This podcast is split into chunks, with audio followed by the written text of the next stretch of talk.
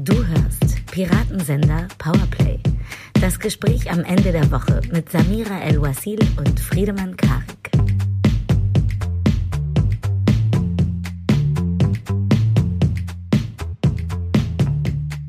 Herzlich willkommen zu einer neuen Ausgabe Piratensender Powerplay. Er ist der heilige Feingeist, der Vater guter Gedanken und der Sohn, den sich jede kosmologische Entität wünschen kann. Hast du mich gerade mit Jesus verglichen? Zu Beginn unserer Weihnachtsfeier. Hier ist der Friedensmann.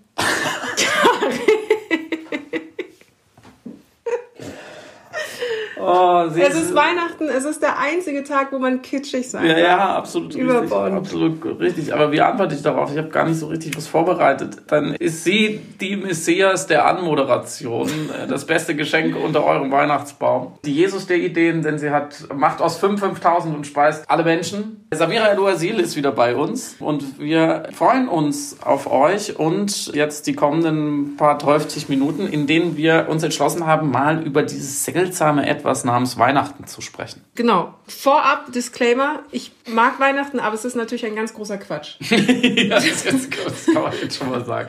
Es ist hohl auf eine Art, es, es aber ist hohl, aber auf schöne Art hohl. Ja, absolut. Wir hoffen, dass ihr trotz der Gesamtsituation, über die wir heute mal nicht reden werden, ein bisschen in, wenigstens in Weihnachtsstimmung seid oder eben gar nicht in Weihnachtsstimmung. Man kann ja auch äh, anti, anti sein, vielleicht passt es sogar noch besser. Aber wir hatten das Gefühl, dass das ist ja so ein riesiger, großer Haufen Quatsch. Einerseits aber auch eben Geschichten und Kultur und Traditionen und Riten und Dingen, die uns ja sonst auch interessieren. Also wieso nicht einmal Weihnachten auch so richtig tot ernst nehmen äh, und alles besprechen, was daran vielleicht noch interessant sein könnte, außer Essen und Trinken. Ganz grundsätzlich, wie ist das denn bei dir? Wie feiert ihr Weihnachten? Feiert ihr überhaupt Weihnachten?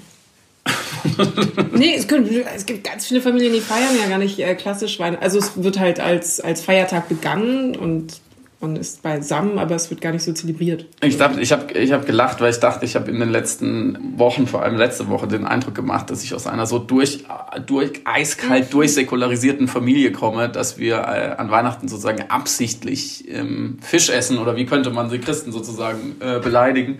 Äh, das ist nicht der Fall. Tatsächlich, also ich weißt du ja, ich erzähle nicht so wahnsinnig viel aus meinem Privatleben öffentlich, äh, auch weil es wirklich richtig unspannend ist, vor allem familiär.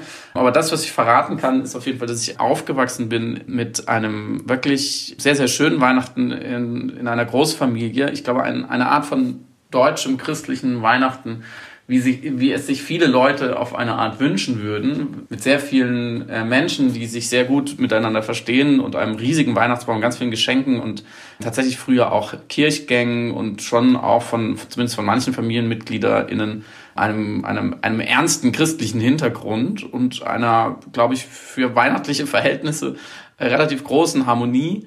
Ich lege aus verschiedenen Gründen zwar Wert auf das familiäre Ereignis in einer gewissen Hinsicht, auch mehr als früher, aber überhaupt gar keinen Wert auf die spirituelle oder moralische Metaebene und warum äh, ist auch genau Inhalt dieser Folge, warum ich mich damit ab, völlig abnabeln will und deswegen auch die, die Rituale und die Vorweihnachtszeit nicht, ich, ich, ich habe keine krasse Abneigung dagegen, ich bin nicht der Grinch, aber ich, es gibt mir nichts, eben weil ich es so hohl dahinter finde.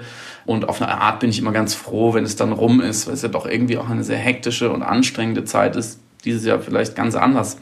Wie ist es bei dir?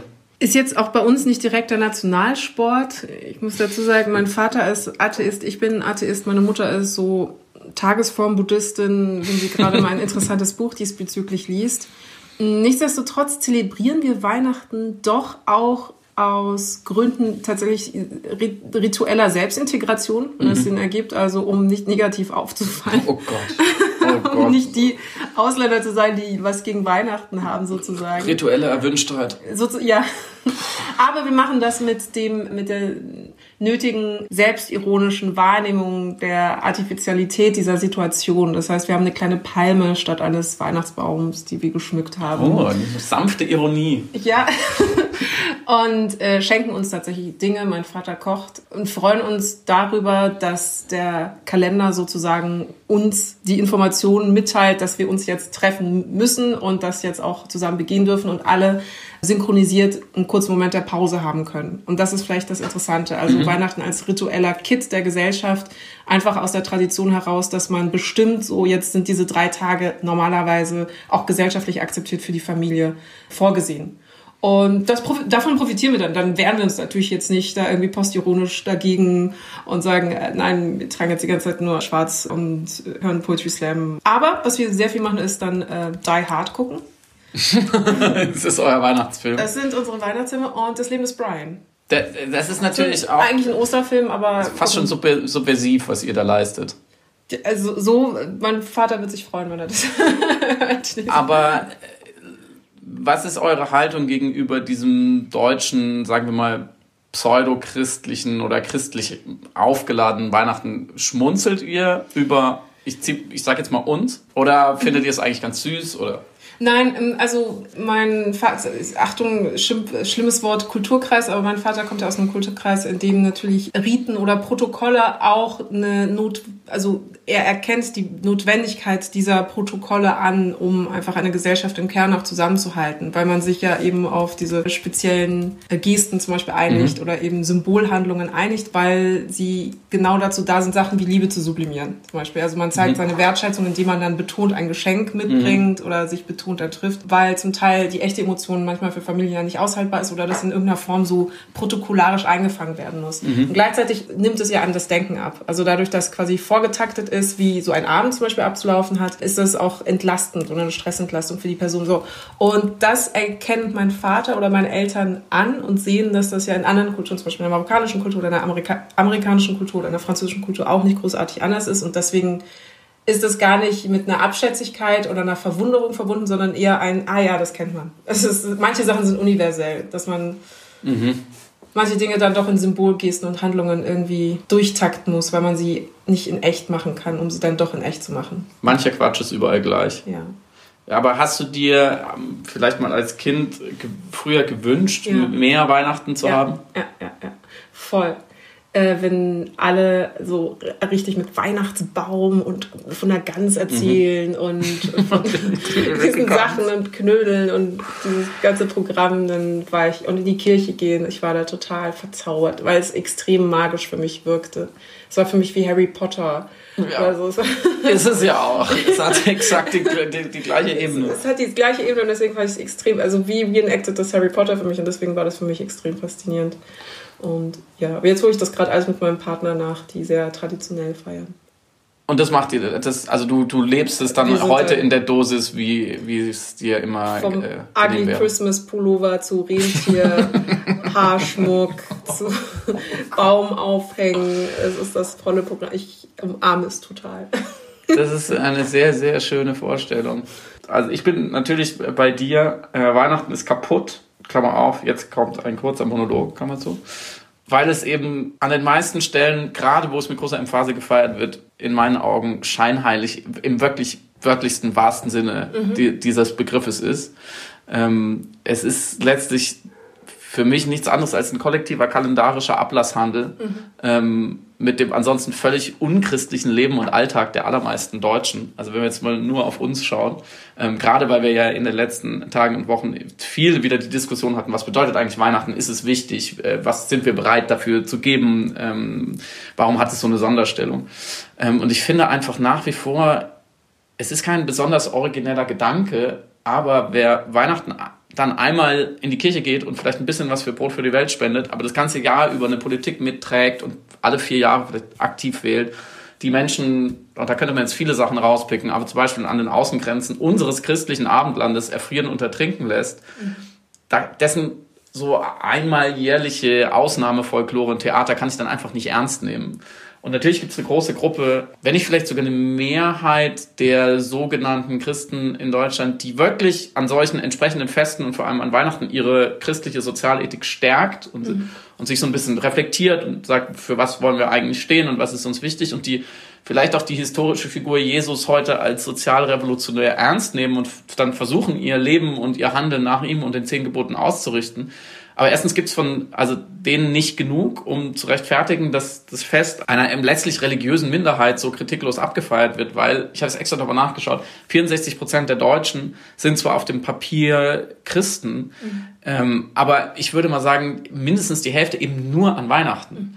Und dann ist die Strahlkraft dessen schon enorm und es ist eben Tradition und Kultur, aber es hat mit Religion eben überhaupt nichts zu tun. Und da wird ja jedes Jahr aufs Neue auch gefeiert ritualisiert, standardisiert, egal was gerade in Welt und Schöpfung so los ist. Also das hat man jetzt angesichts von Corona auch gesehen.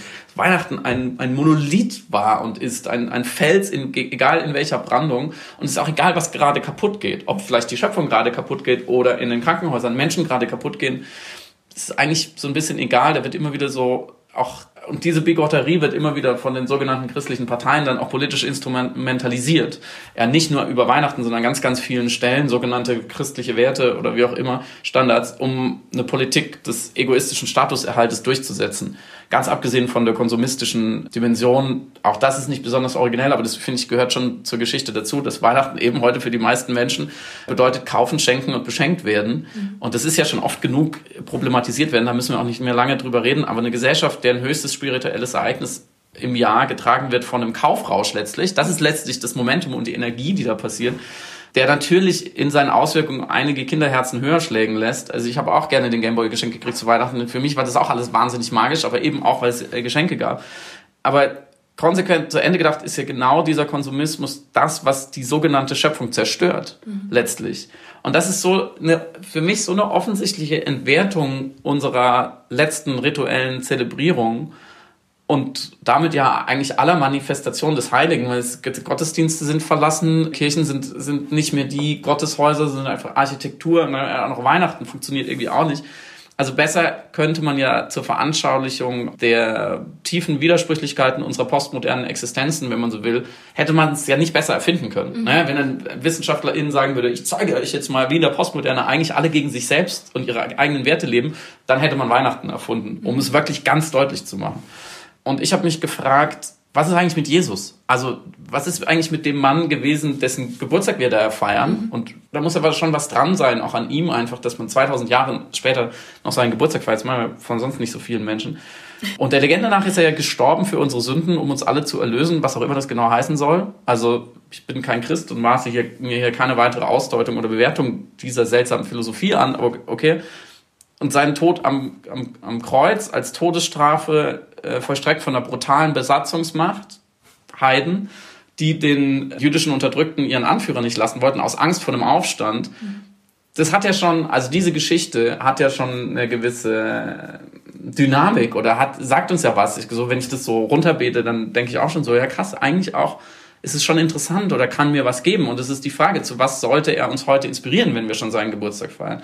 Und mir fiele da echt einiges ein, worüber wir vielleicht auch noch sprechen können was halbwegs konsequent aus dieser Geschichte abzuleiten ist, aber nichts davon findet im öffentlichen Diskurs heute noch statt oder sehr, sehr wenig, vielleicht noch in so ein paar Christmitten besonders progressiver evangelischer Pfarrer, in die dann wieder keiner geht. Mhm. Was gesellschaftlich immer wieder diskutiert wird rund um Weihnachten und hochgehalten wird, sind ganz andere Werte als die, die im Neuen Testament von Jesu überliefert sind, also was man da lernen könnte. Zum Beispiel, mir fällt es immer wieder auf, die Konzentration auf die Familie, die heute mit Weihnachten verbunden wird als Wert. Ja, Markus Söder, du hast es ja auch schön erklärt neulich, hat gesagt, Weihnachten ist das Fest der Familie, abgegrenzt vom Silvester als Fest der Freunde.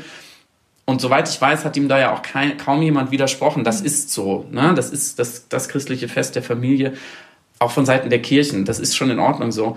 Und ich habe mich gefragt, hat Jesus damals irgendwo was über Familien gesagt? Mhm. So. Wäre es denn in seinem Sinne gewesen, kann man es denn daraus ableiten, dass Menschen sich zu Weihnachten mit ihrer Familie vereinigen, einpuppen und etwas feiern, wofür sie ja nicht besonders viel können, nämlich zur richtigen Zeit am richtigen Ort in diese Familie reingeboren zu werden? Und was bedeutet denn überhaupt Familie für, für viele heutzutage? Und warum ist es so Driving Home for Christmas? Wie, was ist das? Was sagt es denn über eine Gesellschaft aus, die ausdifferenziert ist und durchindividualisiert sind und wo die Leute hypermobil sind und deswegen ja überhaupt sagen, ah, an Weihnachten sehe ich endlich mal alle meiner Familie. Und dann wiederum der unausweichliche Streit im Kreise der Familie ist ja auch so ein totgetrampeltes Weihnachtsklischee, genauso wie der übermäßige Alkoholkonsum, um die Wogen wieder zu glätten. Wenn es nicht so traurig wäre, finde ich, könnte man auch der, an der Stelle so die Selbstdekonstruktion einer ganzen gesellschaftlichen Lebenslüge bezüglich Weihnachten rund um eben einer der letzten Termine, auf die wir uns ja überhaupt noch einigen können, wäre es ja schon fast wieder lustig. Und was du vorhin gesagt hast mit der Pause, die so viele Leute genießen, um sich mal wieder zu besinnen, ne? Mhm. Sinnlichkeit, die ruhige Zeit. Von was ist das denn eine Pause? Mhm. Nämlich von einem Kapitalismus, der uns alle in Arbeitsverhältnissen oder Abhängigkeitsverhältnissen hält, die ich jetzt gar nicht weiter so krass kritisieren will. Aber wenn man davon dann mal eine Pause braucht und am Tannenbaum, sagt er auch schon einiges darüber aus, was den Rest des Jahr Jahres so los war. Und ich habe mich gefragt, was Jesus denn, also dieser Typ, dessen Geburtstag wir feiern, wirklich von uns verlangt oder von uns verlangen würde, wenn er heute nochmal runterkäme und sagen würde, krass, seit 2000 Jahren feiert ihr meinen Geburtstag, jetzt will ich es euch nochmal sagen, was ich damals gesagt habe. Das waren ja andere Werte, andere Handlungsmaximen und deren konsequente Befolgung er uns auch forderte. Der, der war ja relativ strikt und zwar explizit ohne Rücksicht auf Familienbande, was ich ganz interessant fand. Es gibt eine Stelle, die oft zitiert wird aus dem Matthäusevangelium und ich als ehemals christlich aufgezogener Mensch habe sie natürlich nachgeschlagen und möchte sie dir und euch jetzt vortragen. Es ist Matthäus 10, 34. Da sagt Jesus zu den Aposteln, ich bin nicht gekommen, um Frieden zu bringen, sondern das Schwert.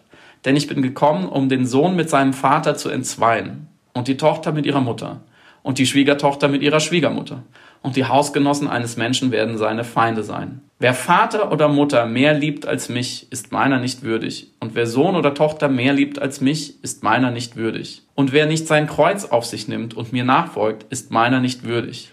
Wer das Leben gewinnen will, wird es verlieren. Wer aber das Leben um meinetwegen verliert, wird es gewinnen. Ist relativ eindeutig, oder? Mhm. was, er, was er von Familie ist. Und das ist eine ganz wichtige Stelle, glaube ich, aus verschiedenen Gründen. Aber vielleicht bleibt man bei einer zentralen Botschaft. Was macht er da? Also nicht nur da, an ganz vielen anderen Stellen. Er stellt Werte und Prinzipien über Herkunft und Tradition. So. Mhm. Werte und Prinzipien über Herkunft und Tradition. Könnte man sich jetzt mal überlegen, was machen die sogenannten christlichen Parteien heute? Ich glaube, sie machen genau das Gegenteil. Aber welche Werte sind das denn genau? So was, ich glaube, das weiß ja jeder von uns. Für welche Werte stand Jesus? Zum Beispiel Mitleid mit den Schwachen oder die tatkräftige Unterstützung derer, die sich selbst nicht helfen können. Das kritische Hinterfragen von Obrigkeit, die ihn ja letztlich ans Kreuz genagelt hat.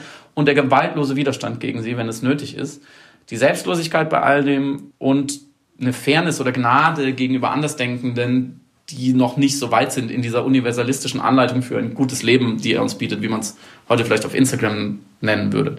Und ich würde natürlich jetzt nicht behaupten, dass ich Jesus besser verstanden hätte oder seine Botschaft als irgendjemand anderes. Und schon gar nicht würde ich behaupten, ich würde danach leben, was ich gerade gesagt habe. Aber genau deswegen, weil ich mich halt an, wenn ich, wenn ich das reflektiere, würde ich mich an anderen BotschafterInnen eines guten des Lebens orientieren, die wir so kennen.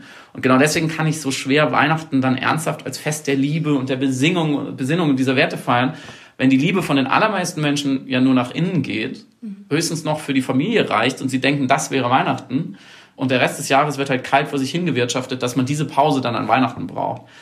Das finde ich ist einfach in einer Gesellschaft von 82 Millionen, die so voller Ungerechtigkeiten und Zerstörung ist, nicht würdig, sich dann so zu kostümieren einmal im Jahr. Und wenn wir irgendwann vielleicht mal kollektiv den Geburtstag von Rosa Luxemburg oder Christoph Schlingensief feiern, dann bin ich sofort dabei. Äh, ruft mich gerne an, ich bringe sie dann auch einen Tannenbaum mit oder die Palme oder was auch immer dann man dann aufstellt. Okay, da war ja, da war sehr, sehr viel los.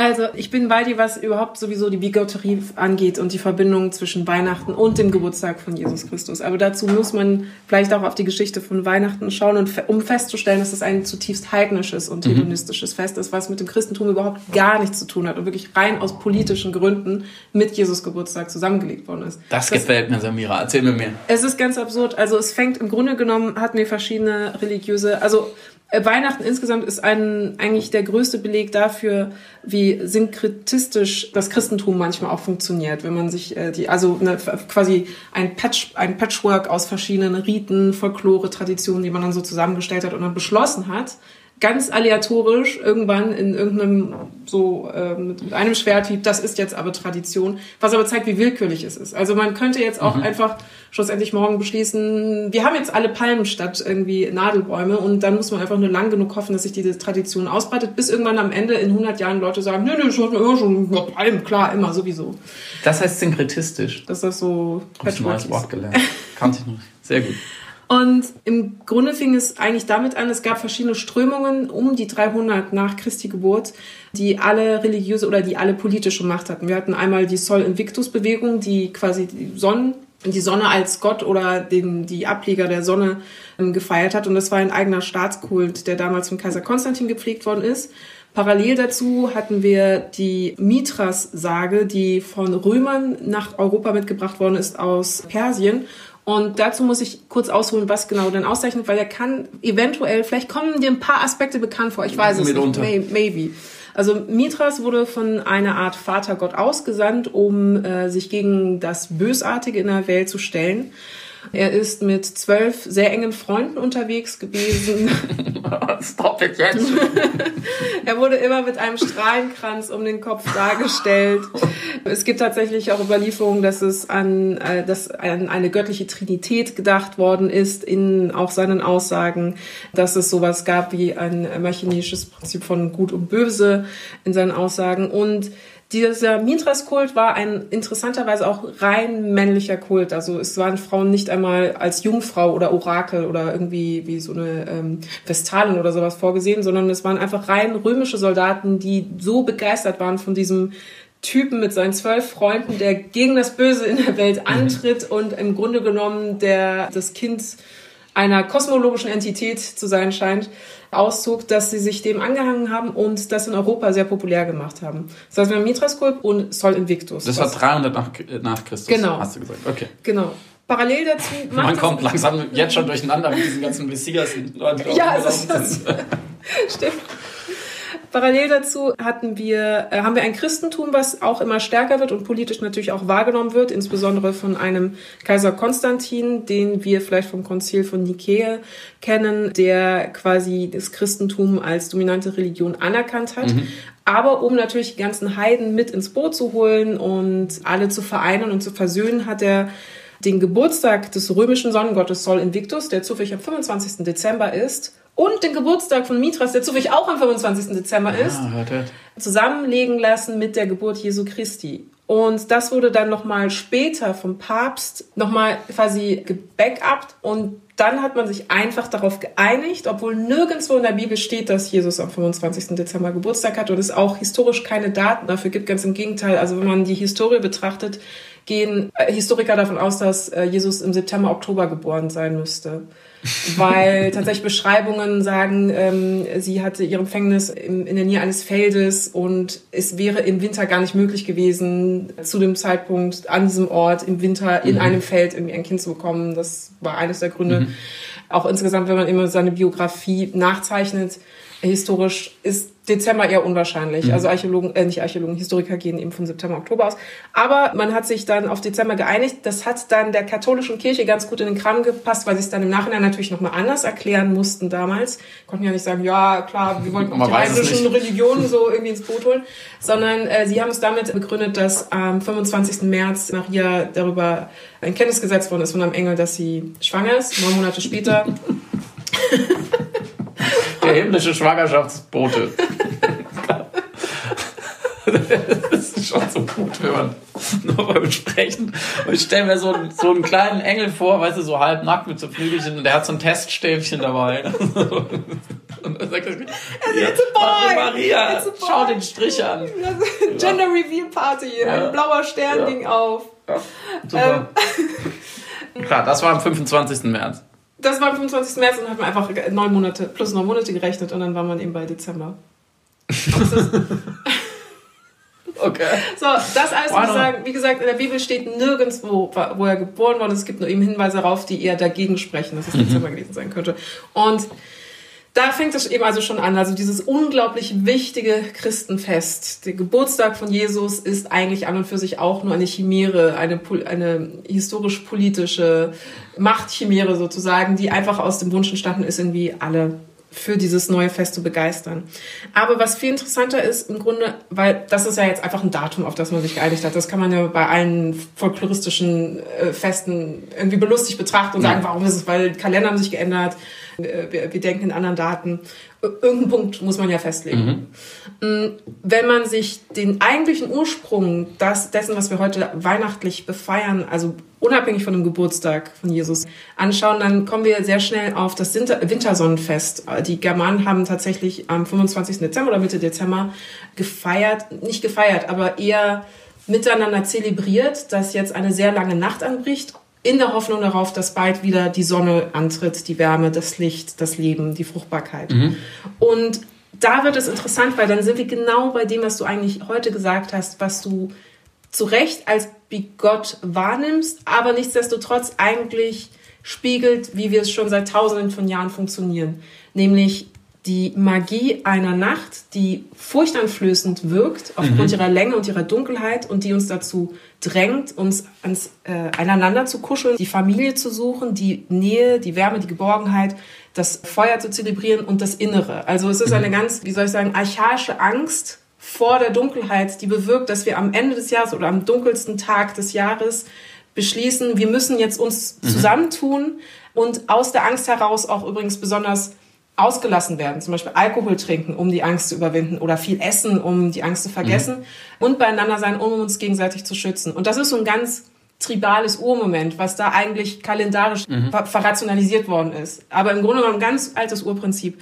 Und ich glaube, da verstehe ich dann, ich habe aufgrund dieser Tatsache, also das ist, wenn das das Wintersonnenfest Jul, mhm. so wird es genannt, im Grunde genommen in weitergedachter Form ist, dann habe ich es plötzlich wieder verstanden. Also wir haben einfach Angst im Dunkeln, wir haben Angst vor der Kälte und wir sehnen uns nach der Geborgenheit der eigenen kleinen äh, ja. nukleotiden Familie. Das versteht man.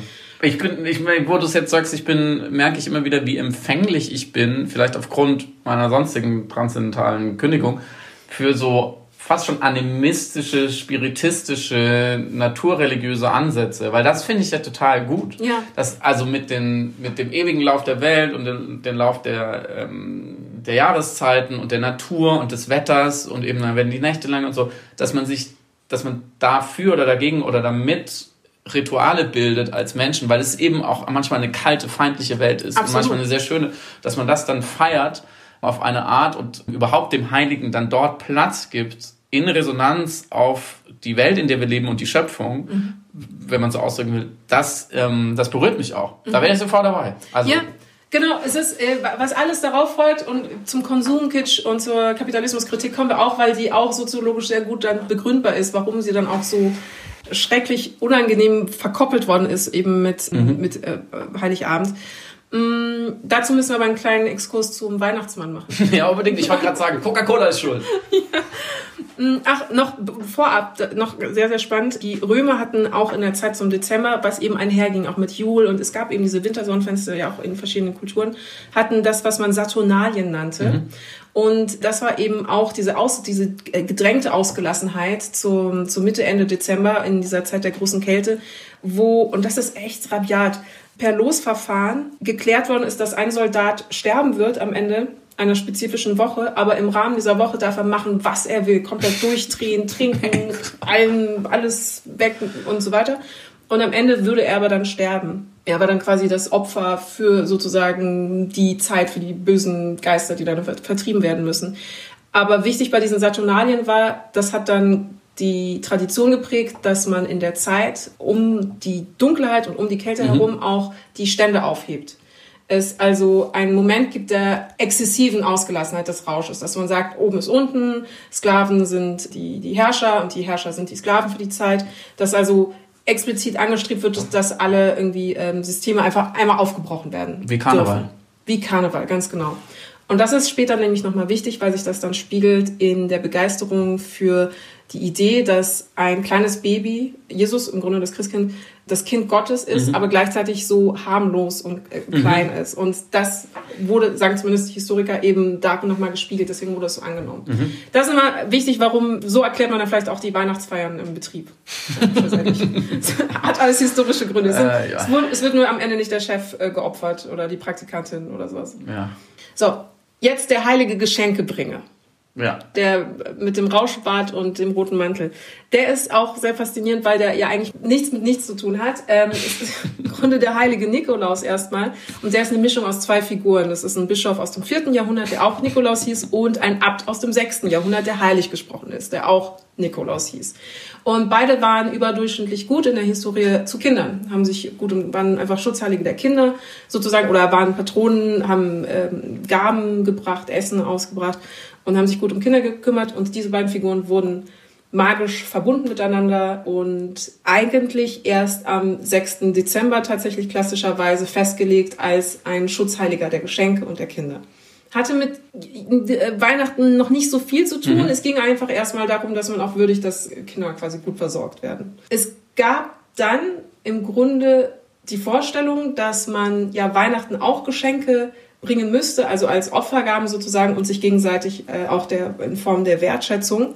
Und langsam hat man dann geschafft, den Nikolaus eigentlich vom 6. Dezember, so wie wir ihn kennen, wir machen es ja eigentlich doppelt. Wir haben ja am mhm. 6. Dezember, aber langsam in der Vorstellung, den Nikolaus zu Weihnachten rüberzutragen. Dann kam aber die Reformation, Luther. Mhm. Luther sagte, wir sollten nicht so viel an den Heiligen rumhängen, mhm. wir sollten diesen Abt irgendwie sofort canceln, wir sollten äh, wieder zurück zu Jesus, das ist das Wichtigste, weg von Gott hin zu der Person mhm. Jesus, weshalb er durch die Reformation versucht hat durchzubringen, dass wir an Weihnachten nicht einen St. Nik Nikolaus haben, der die Geschenke bringt, sondern das Christkind. Ja, okay, das verstehe ich auch, warum in meiner protestantischen-evangelischen Familie das Christkind immer die Sachen gebracht hat. Exakt. Das Problem war tatsächlich im 16. Jahrhundert die Praktikabilität dieser Geschichte.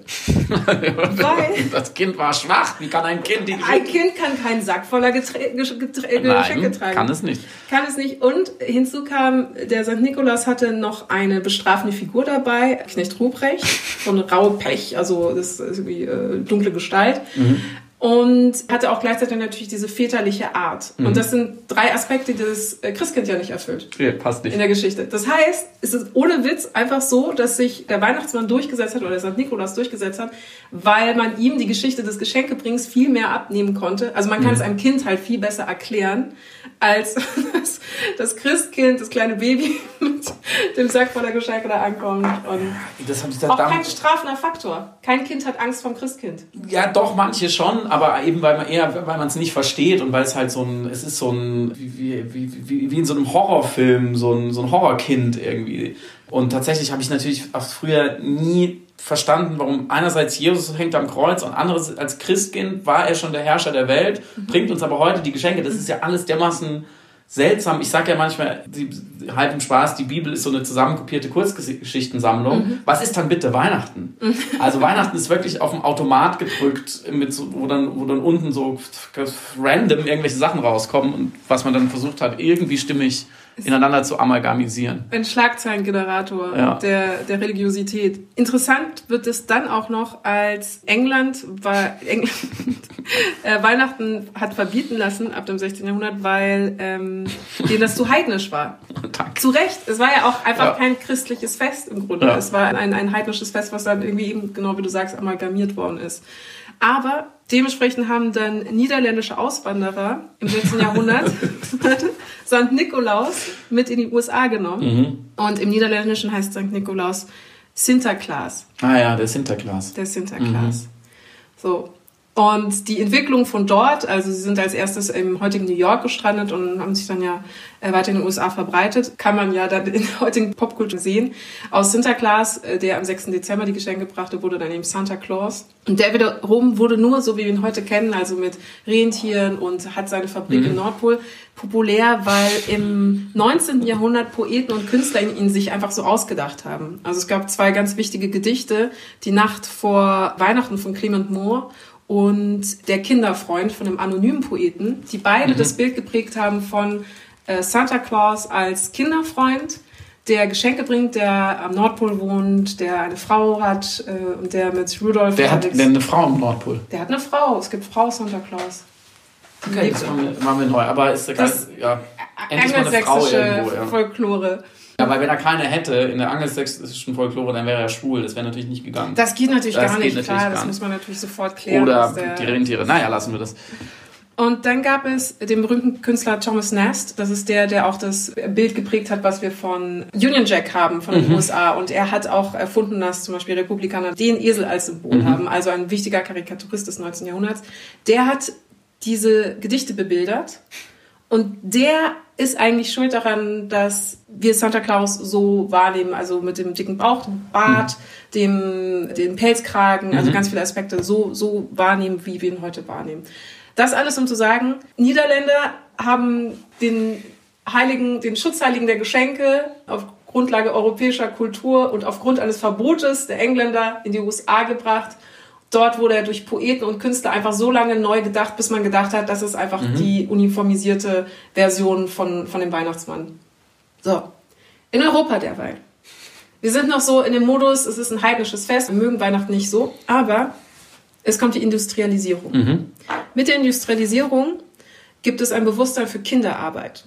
Man stellt fest, Kinder haben Rechte, Kinder sollen nicht ausgebeutet werden, man setzt sich für den Schutz von Kindern ein. Und plötzlich hat man wieder eine Affinität entwickelt für einen Schutzheiligen, der Kinder sozusagen, der Geschenke bringt. Und gestattet sich, auch weil es so erfolgreich ist in den USA und auch so total cool aussieht und parallel hat auch Charles Dickens die Weihnachtsgeschichte mhm. veröffentlicht, was auch eine riesen Resonanz hatte, gestattet sich in Europa wieder den Weihnachtsmann anzunehmen und nicht als irgendwie heidnische äh, Nebenfigur zu sehen, die uns eigentlich von Jesus ablenken mhm. soll. Man holt ihn also wieder zurück. Gleichzeitig mit der Industrialisierung kommt auch Massenproduktion von Dingen, Konsumgüter, mhm. respektive Spielzeug. Das heißt, man hat die Kinder nicht nur als zu schützende Entität der Gesellschaft wahrgenommen, soziologisch, was vorher eben nicht ein Faktor war, mhm. sondern man hat sie auch als Konsumfiguren wahrgenommen. Weshalb Weihnachten eigentlich das schlauste Fest ist, was man hätte zurückholen können aus den USA, um es quasi mit den Kindern kompatibel zu bestücken. Immerhin zugunsten der Kinder. I give them that. Ja. Es ging ja. oft um die Kinder. Es, ja, das ist, das tatsächlich. Und die Willkürlichkeit kann man auch daran erkennen, dass natürlich Personifizierung des Winters in Europa parallel die ganze Zeit existiert dann. Also Väterchen Frost mhm. oder die drei heiligen Könige haben in Spanien die Geschenke eine lange Zeit lang gebracht. Mhm. Oder es gab die heilige Lucia, ist glaube ich in Bayern auch recht beliebt, das ist die Lichtbringerin, das ist noch ein Überbleibsel eigentlich der germanischen Jul, äh, Mitsommerwenden, Festivitäten, die Babuschka in Russland. Also es gab immer das Bedürfnis, sowohl den Winter, die Kälte zu personifizieren, aber immer auch als vielleicht maternale oder gebende Gestalt, die mhm. dir zwar Kälte bringt, aber auch gleichzeitig zum Ausgleich äh, Geschenke, Wärme, Essen, was auch immer, Fürsorglichkeit mhm. an den Tag legt. So. Und das wurde dann aber eben langsam dann von Weihnachtsmann, von dem zurück importierten Weihnachtsmann ersetzt. Und mit einem Gerücht muss ich noch aufheben, äh, aufräumen. Coca-Cola hat nicht geprägt, dass der Weihnachtsmann rot-weiß ist, so wie wir ihn heute kennen. Also es gab das gab es schon vorher, das wie du es vorhin erklärt vorher, hast. Genau, Und sie haben es dann nur annektiert. Sie, haben, sie waren halt überpräsent damit. Also mhm. in den 19, 1960er Jahren haben sie natürlich ihre Coca-Cola-Kampagne gestartet. Natürlich, klar, weil sie ja auch, also sie können ja nichts dafür, dass sie rot und weiß sind. Das setzen sich natürlich hundertprozentig drauf auf diese heidnisch-christliche Ikone weil sie aber so omnipräsent waren. Coca-Cola war eines der ersten so Madman-mäßigen Instanzen, die irrsinnig viel Budget in Plakatierung und mhm. Bebilderung gesteckt haben in den 60ern, verstanden haben, wie wichtig es ist, quasi ein Bild zu prägen und zu setzen und die Person zu sein, der Pionier zu sein, der ein, eine Deutungshoheit, mhm. eine visuelle Deutungshoheit geschaffen hat. Wirkte es tatsächlich so, plötzlich war überall dieser rote Coca-Cola Weihnachtsmann, die haben den sozusagen erfunden, aber sie haben sich einfach nur draufgesetzt. Es gab ihn einfach vorher. So, all dieser historische Exkurs tatsächlich, um natürlich zu zeigen, ja, wie gesagt, was für eine Chimäre das ist, was für ein, mhm. was für ein liebevoller Frankenstein historischer Art, äh, den sogar eben interessanterweise die katholische Kirche oft verboten und abgelehnt hat oder versucht hat eben zu reformieren und selber anerkannt hat, wie heidnisch das Fest ist. Aber ich finde eben bemerkenswert genau deshalb, weil es so effizient war als Fest. Mhm also im Gefühl rein äh, und in der Tradition, in der Folklore hat es sich immer durchgesetzt. Also die Kirche musste sich immer dem Diktat dieser Sehnsucht beugen. Die konnten nicht, und, und vor allem zum Beispiel konnten die eben auch das Christkind weniger durchse gut durchsetzen als die Idee einer, eines gütigen älteren Überbringers von mhm. Geschenken. Mhm. Und deswegen, das fand ich total reizvoll, weil es für mich im Grunde genommen so, wie Gott es heute sein mag und so durchkommerzialisiert und kapital, durchkapitalisiert sozusagen, mhm. so revolutionär oder so rebellisch ist es ja auch in seiner Form, dass es genau so geworden ist, wie es Menschen haben wollten und nicht wie es eine Entität haben wollte, die sich drüber gestellt hatte, wie eben zum Beispiel die christliche Kirche. Definitiv eine demokratischere Geschichte dieses Festes, die du gerade erzählst, mhm. wenn man so will. Also eine kulturdemokratische Geschichte. Vielen Dank für diesen riesig aufgespannten folkloristischen Stammbaum von allerlei Puppen, die auf dieser Bühne herumtanzen und irgendwie wieder von einem großen Regisseur namens Kultur irgendwo hingestellt und inszeniert werden. Apropos Baum. Also ja, ich wollte mich auch sagen. Ich wollte gerade sagen, aber was ist denn jetzt mit dem Tannenbaum? Ich, der ich aus dem Schwarzwald komme, habe natürlich eine große Sympathie für den Tannenbaum. Wir hatten auch immer oft aus dem eigenen Garten geschlagen, ganz tolle Tannenbäume und das Schmücken war immer ein wichtiges Ritual, auch gerade für die Kinder, weil da konnte man so ein bisschen was zum Fest beitragen und zwar zum, zu seinem Kern, zu seinem Nukleus. Also wir haben auch tatsächlich auch eine Krippe aufgestellt und um den Tannenbaum so richtig mit Esel und dieser ganze Kram. Aber ich habe, ich sehe schon kommen, dass du auch dieses unschuldige Gewächs jetzt mit deiner diskursiven Axt zerlegen. Geschlagen.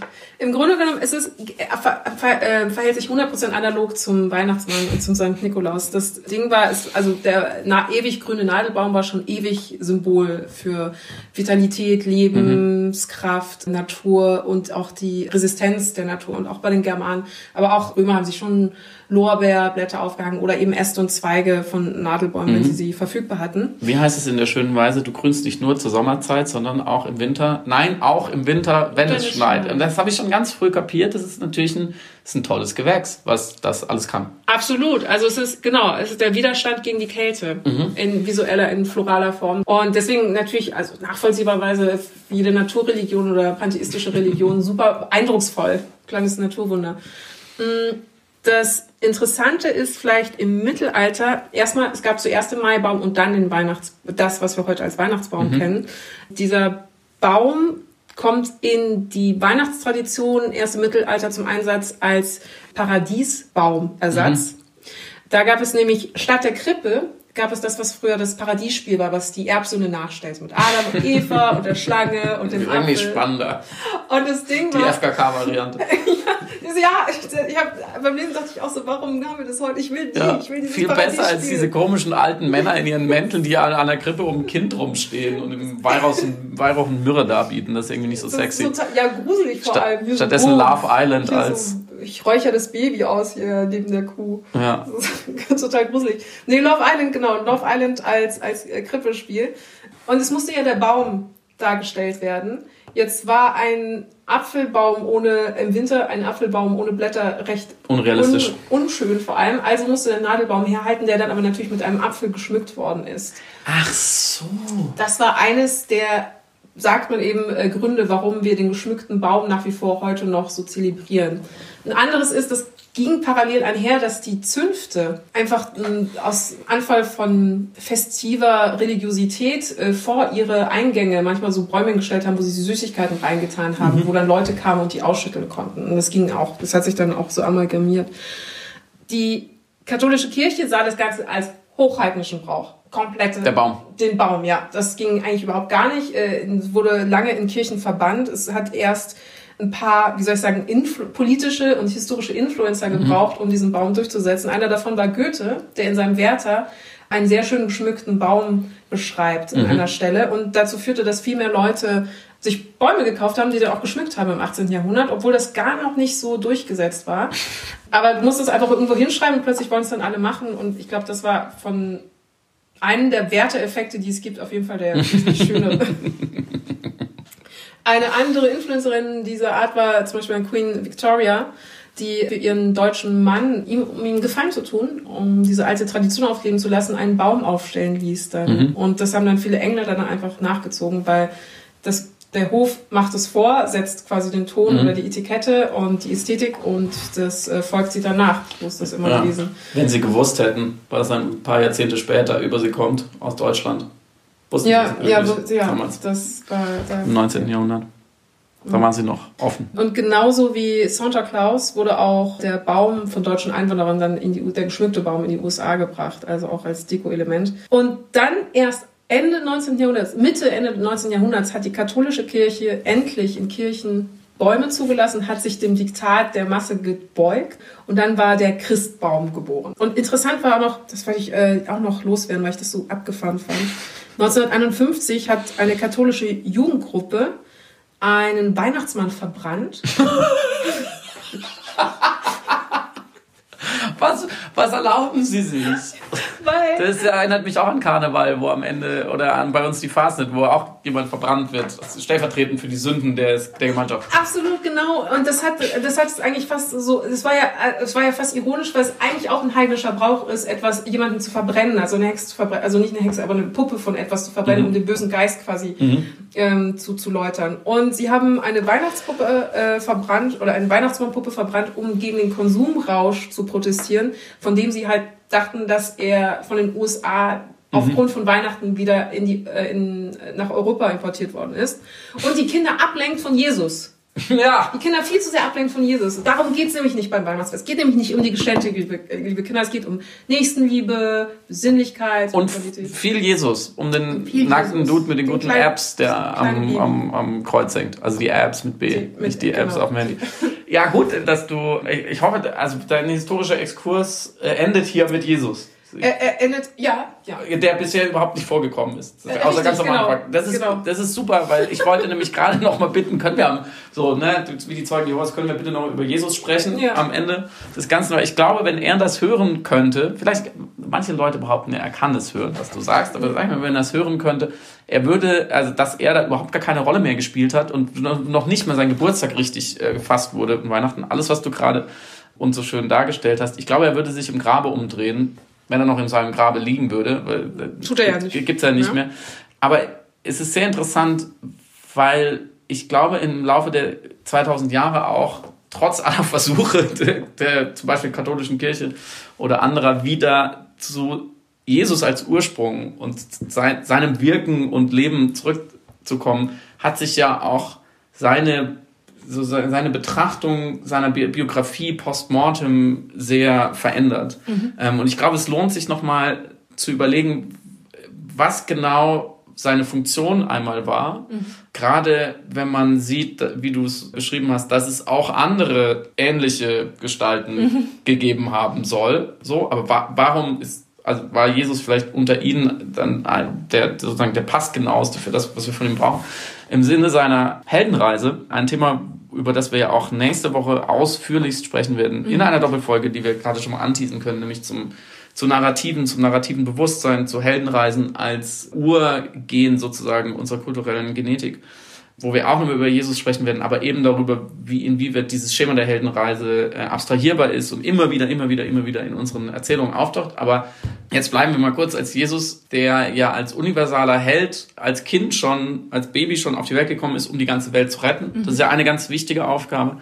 Was die göttliche Energie angeht, zu ihrem Nabel und Mittelpunkt gemacht wurde, in dem mhm. Moment, wo er erschienen ist als Gottes Sohn. Also von Anfang an das Wunder der Schöpfung personifiziert hat, wie er da in seiner Krippe liegt und man auch nicht so genau weiß, wie er gezeugt wurde, aber ist ja egal. Und alles, was danach kommt, also das sind schon typische Dinge und Merkmale von eben diesen messianischen Heldenreisen, die sie alle haben. Also mhm. dieses Außerweltsein und das, was ich gerade gesagt habe. Und was danach kommt, ist eigentlich eine klassische Abfolge, dass er, also erstmal lebt er ja, ich glaube, 30 Jahre ungefähr, ohne zu merken, dass er Gottes Sohn ist und ohne diese Aufgabe zu übernehmen. Und dann äh, wird er sozusagen wachgekommen küsst und dann erscheinen ihm die Dinge und dann weigert er sich ja erst. Mhm. Er, will, er will ja diese Heldenreise, diese Queste nicht auf sich nehmen und dann wird er versucht und geprüft und dann entscheidet er sich doch und dann besteht er also gewisse Herausforderung und zeigt seine Stärke und seine Fähigkeiten und tut seine Wunder und zeigt seine Güte, also alles das, was ihn zu unserem Helden macht und zeigt auch, dass er der Herr der zwei Welten ist. Also, dass er einerseits auf der Erde, mhm. deswegen wurde er dann gekreuzigt, damit er nicht zum mächtigen König der Juden aufsteigen konnte. Also, da war er an, an, ein Anführer, aber auch natürlich war er halt der einzige Gottessohn und konnte uns deswegen diese göttliche Welt zeigen, was sich in der biblischen Szene der Verklärung seiner Jünger zeigt. Ich finde es so ein schönes Wort, ja. der Verklärung, wo sie eben für eine Weile diese Menschen, die dabei ihm sind, beides sehen und verstehen, okay, das ist die andere Welt, das ist die Welt, auf der wir sind und dann gar nicht damit klarkommen, aber er, er kann es eben handeln. Was interessanterweise, und das schließt an vieles an, was du gesagt hast, der heilige Krishna im Bhagavad Gita, also im höchsten Werk oder im höchsten Mythos der Hindus, genauso mhm. erlebt. Es ist exakt genau die gleiche Szene und er zeigt es und, und zeigt eben auch diese Macht Gottes, die durch ihn wirkt die ja in der Psychoanalyse auch die Libido genannt wird und die in allen religiösen Mythen dieser Welt genau sich so manifestiert in diesem einen Messias und die aber in allen von uns auch schlummert. Das ist ja auch ganz wichtig. Er zeigt uns ja nur, was in uns ist. äh, eben mit seinen, mit seinen Worten, äh, das Reich Gottes ist inwendig in euch. Also er sagt ja nicht, ich habe es exklusiv und ihr müsst mir jetzt alle hinterherlaufen, sondern ich zeige euch nur, was in euch ist. Und da, genau damit wird er eben zu dem Vorbild eigentlich, es ihm nachzutun und asketisch zu meditieren und eben auch diesen Weg zu machen und versuchen, ihm sozusagen nachzueifern. Und das verlangt er von uns ja auch. Das habe ich ja vorhin schon zitiert. Er verlangt die totale Gefolgschaft, wenn man so will, und die volle Verehrung. Und eigentlich verlangt er von den Individuen, die damals noch nicht so hießen, sich selbst aufzugeben und das wahre Geheimnis zu empfangen und in ihm und der göttlichen Macht aufzugehen. Und das ist ja damit auch der Sinn aller religiösen Praxis. Und das wieder sehr universell quer durch alle, zumindest die sogenannten schriftlichen Religionen oder auch besonders bei den brahmanischen Religionen, dass man eben sein eigenes Leben aufgibt, um dieses größere Leben in dem Messias zu feiern. Und diese super große Bedeutung, ja, also eine Bedeutung und Funktion, die uns aus allen anderen Funktionszusammenhängen herausholt, weil es so viel wichtiger ist, ihm da nachzueifern, die wurde eben seitdem stark säkularisiert, was du ja auch schon in mehreren Stellen angedeutet hast. Bis heute eigentlich, also dann wurde sie immer mal wieder wiederentdeckt, ne? dann gab es Reformationen, dann gab es Rückbesinnungen darauf. Und heute wird er ja vor allem gelesen auf eine Art in einer modernen politisierten Biografie eines Sozialrevoluzers. Ne? Das mhm. sagen ja ganz ja. viele moderne Christen. Er war eigentlich war eigentlich halt ein, ein, so ein Gandhi von damals, wenn man es so vergleichen will, der eben sein Leben gab für die gute Sache. Deswegen gedenken wir diese, dieses Opfers. Und viele sehen ihn ja so auch auf eine Art von seinem, von, ja, als wie so ein spirituell angehauchter Che Guevara des Orients, mhm. der natürlich so anders gewirkt hat, aber eben jemand, der Menschen nicht eine göttliche andere Welt gezeigt hat, sondern eher die utopische andere Welt, die sein könnte, wenn es alles gerechter, gerechter zugeht. Und dadurch wird die Geschichte seines Todes gar nicht so zu dieser ganzen äh, Apotheose und Auferstehung und endlich nimmt er seinen, seinen Platz ein an der Rechten äh, Gottes und, äh, und so, sondern eher als halt ein sehr schönes, großartiges Beispiel von Integrität und Seelenstärke. Mhm. Also eigentlich von gelebten Werten bis in den Tod. Und diese Veränderung von er ist der Logos und Erlöser der Welt und nichts geht über ihn und er hat die einzig wahre Wahrheit und das Geheimnis und das Geschenk, was in allen Emotionen und so weiter und so fort, bis hin, dass man ihn heute eher so als markante, charismatische Persönlichkeit sieht und an Weihnachten mitunter feiert. Das zeigt, dass, dass, dass wir uns viel weniger eben über die Jahrhunderte für Gottes Masterplan für die Welt interessieren, als vielmehr für ganz simple manchmal auch politisch oder ideologisch aufgeladen, aber eigentlich ganz simple Handreichungen. Mhm. Wie ich vorhin gesagt habe, wie sollte ich leben? Wie mhm. hat es jemand anderes gemacht? Und das ist eigentlich ein, finde ich, schon wieder begrüßenswerter Trivialisierungsprozess des kollektiven Bewusstseins, der leider, leider, so sinnvoll ich den an sich finde, dann eben Raum macht und wie du sagst, immer wieder umkodiert wird, immer wieder andere Strömungen, immer wieder auch transportiert wird in andere Kulturen, andere Geografien und damit eben Raum macht und, und Platz lässt für das, was, was wir eben so eine konsumistische Umprogrammierung des Weihnachtsfestes finden, was wir am Anfang gesagt haben, ist alles ein riesiger Haufen Quatsch und es ist leider hohl, weil in mhm. diesen Raum, der, der frei wurde, nicht weitere Sozialethik gepackt wurde oder konsequentere Verfolgung dessen, was da ist, sondern eigentlich ein, ein ziemlich knallharter Hedonismus, mhm. der sich eben, wie du sagst, aller möglicher Ikonen und Symbole bedient, weil das macht er immer, das macht der Trieb ja immer und die Lust immer, dass er so tut, also so diese Sublimierung simuliert, indem er sagt, ja, aber es ist ja das, der, der Geburtstag des Heilandes, mhm, mhm, äh, damit man nicht zugeben muss, dass man einfach, vielleicht auch, was ich ja völlig legitim finde, Bock hat, sich zu beschenken und gut zu essen und zu trinken. Ja. Amen. Amen. Das ist aber eigentlich im Grunde genommen hast du ja ein, ein Versöhnungsangebot jetzt geschaffen, weil mit dieser Lesart. Halleluja, habe ich? Hast du indirekt schon, weil wenn wir jetzt festgestellt haben, dass es ohnehin ein Protokoll ist, das rein auf zusammengewürfelten Traditionen und Folklore basiert, die aber recht willkürlich entstanden sind, einfach weil sich durchgesetzt hat, was man gerne mochte, also mhm. das Hedonistische was man, oder was man wollte, könnte man ja jetzt die eigene Tradition schaffen, eben genau Rückbezug zu nehmen zu dem, was du sagst, was fehlt an einer Reflexion in Bezug auf zum Beispiel das Werk Jesus. Mhm man könnte das aktiv in Angriff nehmen. Also man kann sich jetzt aktiv individuell entscheiden, die eigene Tradition einzuführen mehr Nächstenliebe in irgendeiner Form über das Jahr hinweg zu kultivieren oder einfach ein anständiger Mensch zu sein. Das ist das jetzt die nächste Weihnachtstradition, die man jetzt mit Gesamt in der Familie, weiß ich nicht, beschließt oder insgesamt schaut, wie, wie gestalte ich das Jahr jetzt so, dass ich die Welt besser hinterlasse, als ich sie vorgefunden habe. Da hast du vollkommen recht. Das, das sollte man sowieso immer tun. Und wenn das es diesen Anlass braucht, dann ist es völlig auch okay. Man ähm, kann, wenn man die Tradition braucht oder das Protokoll braucht, dass dir sagt, das musst du jetzt heute so machen und beschließen, ja. dann schreibt dir einfach selber die Tradition, dass es dann jetzt halt Teil deiner, deiner, deiner, deiner Verhandlung ist. Absolut richtig. Äh, ich werde daran arbeiten und in einem Jahr dann erzählen, was ich gekommen bin. Tatsächlich, glaube ich, machen das ja viele von uns auch, dass sie sagen, was ist mir wichtig? Da gibt es drei, vier, fünf Tage oder so, da, die kann ich auch ein Stück weit füllen, wie ich will. Was ist mir wichtig? Was, mit, mit welchen Familienmitgliedern möchte ich welche Zeit haben? Ich glaube, das passiert ja schon. Ich glaube, wir sind uns aber auch einig, und das ist ja die Problematisierung, dass gesellschaftlich, kollektiv gesehen, mhm. deswegen habe ich eingangs von einem Ablasshandel gesprochen, mhm. dass da sozusagen moralische oder spirituelle Verantwortlichkeit externalisiert wird auf ein Event, nach dem Motto, solange wir nur alle nach unseren Traditionen in Anführungsstrichen gut christlich mhm. Weihnachten feiern, sind wir okay. Mhm. Und dann sind wir konkurrent mhm. mit, mit einem, auch einer moralischen Metaebene, über die wir uns nicht ständig austauschen. Und das ist dann sozusagen das Symbol dafür, dass wir schon alle mitmachen.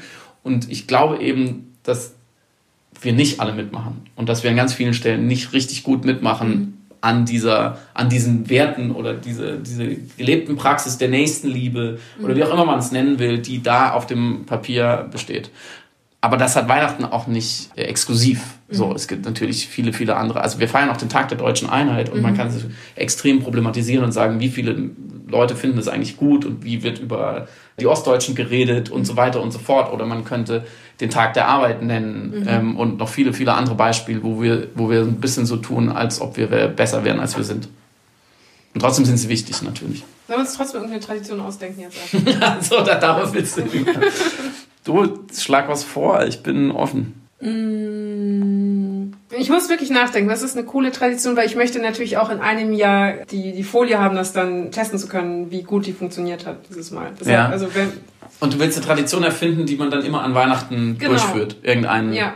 Ritual. Die aber voll ist, die nicht hohl ist, die nicht leer ist die aber auch nicht wie Gott ist im Sinne von macht es nur, weil es Weihnachten ist, aber im Grunde genommen, wenn man es mit der Reflexion dazu ja. macht, dass man es jetzt macht, eben weil Weihnachten ist, weil man aber sagt, ich möchte jetzt dieses Traditionsdenken insofern aufbrechen, als dass ich jetzt ganz bewusst jetzt eine neue Tradition starte, ja. die so kalendarisch gebunden ist. Mir fiel es spontan sowas, also so aus dem Bauch heraus sozusagen, was ich irgendwie schön finde in der Praxis, wenn eine Stunde meditieren. Ja. Ich weiß aber nicht, ob das schon zu vorbelastet ist aus anderen mit der Familie Praxen? Zusammen? Nee, alleine. Alleine, okay. Ja. So, also das ja. wäre für mich die, das wäre für mich der erste Schritt, der auch auf eine Art Selbstmedikation was nötig wäre, weil ich finde, es wird wahnsinnig viel zu viel geredet und viel zu viel Aufhebens gemacht um eine sogenannte stille Zeit. Also ja. es beißt sich auf eine Art und eigentlich, glaube ich, wäre man näher an dem, was man da zu wollen vorgibt von diesem, von diesem Event, wenn einfach alle eine Stunde meditieren würden. Und da würde ich natürlich bei mir selber anfangen, aber es ist natürlich irgendwie auch wieder so ein bisschen fernöstlich belegt. Ich liebe das. Das ist die neue Weihnachtstradition jetzt bei uns beiden. Okay. Äh, wir machen das eine Stunde meditieren an Heiligabend und versuchen die anderen zu überreden, das auch zu machen. Am 24. Ja. liebe äh, HörerInnen, liebe Christen und Christ, Nicht-Christinnen, werden wir eine Stunde meditieren. Ob morgens, mittags, abends ist völlig egal. Wenn es erst am 25. klappt, so be it. Meditieren im Sinne von was auch immer in eurer Praxis ist, aber vor allem versuchen an nichts zu denken. Ja. Durch die kürzeste Zusammenfassung. Ähm, also ich würde mal das abgrenzen, weil ich bin mir sicher, dass mir das schwerfällt, nicht die ganze Zeit über Weihnachten nachzudenken, eine ja. Stunde. Das wäre falsch. Okay, in diesem Sinne, euch allen ein wunderschönes Weihnachtsfest. Unbedingt nach wie vor, auch wenn wir es jetzt gerade hier so komplett wie so ein das Matchbox-Auto auseinandergenommen und jetzt kriegen wir es nicht mehr zusammengebaut. macht, was euch gut den tut. Den Kopf abgerissen. Habt einfach eine sehr schöne Zeit, äh, egal was ihr macht. Lasst, lasst es, ja, genießt, genießt euch, wenn das irgendwie Sinn ergibt, dieser Satz. Und berichtet uns, ob ihr mit uns Weihnachtstraditionen begangen habt. Und gebt auf euch acht, ja. Das war's. Bis dann. Bis dann. Ciao. Ciao.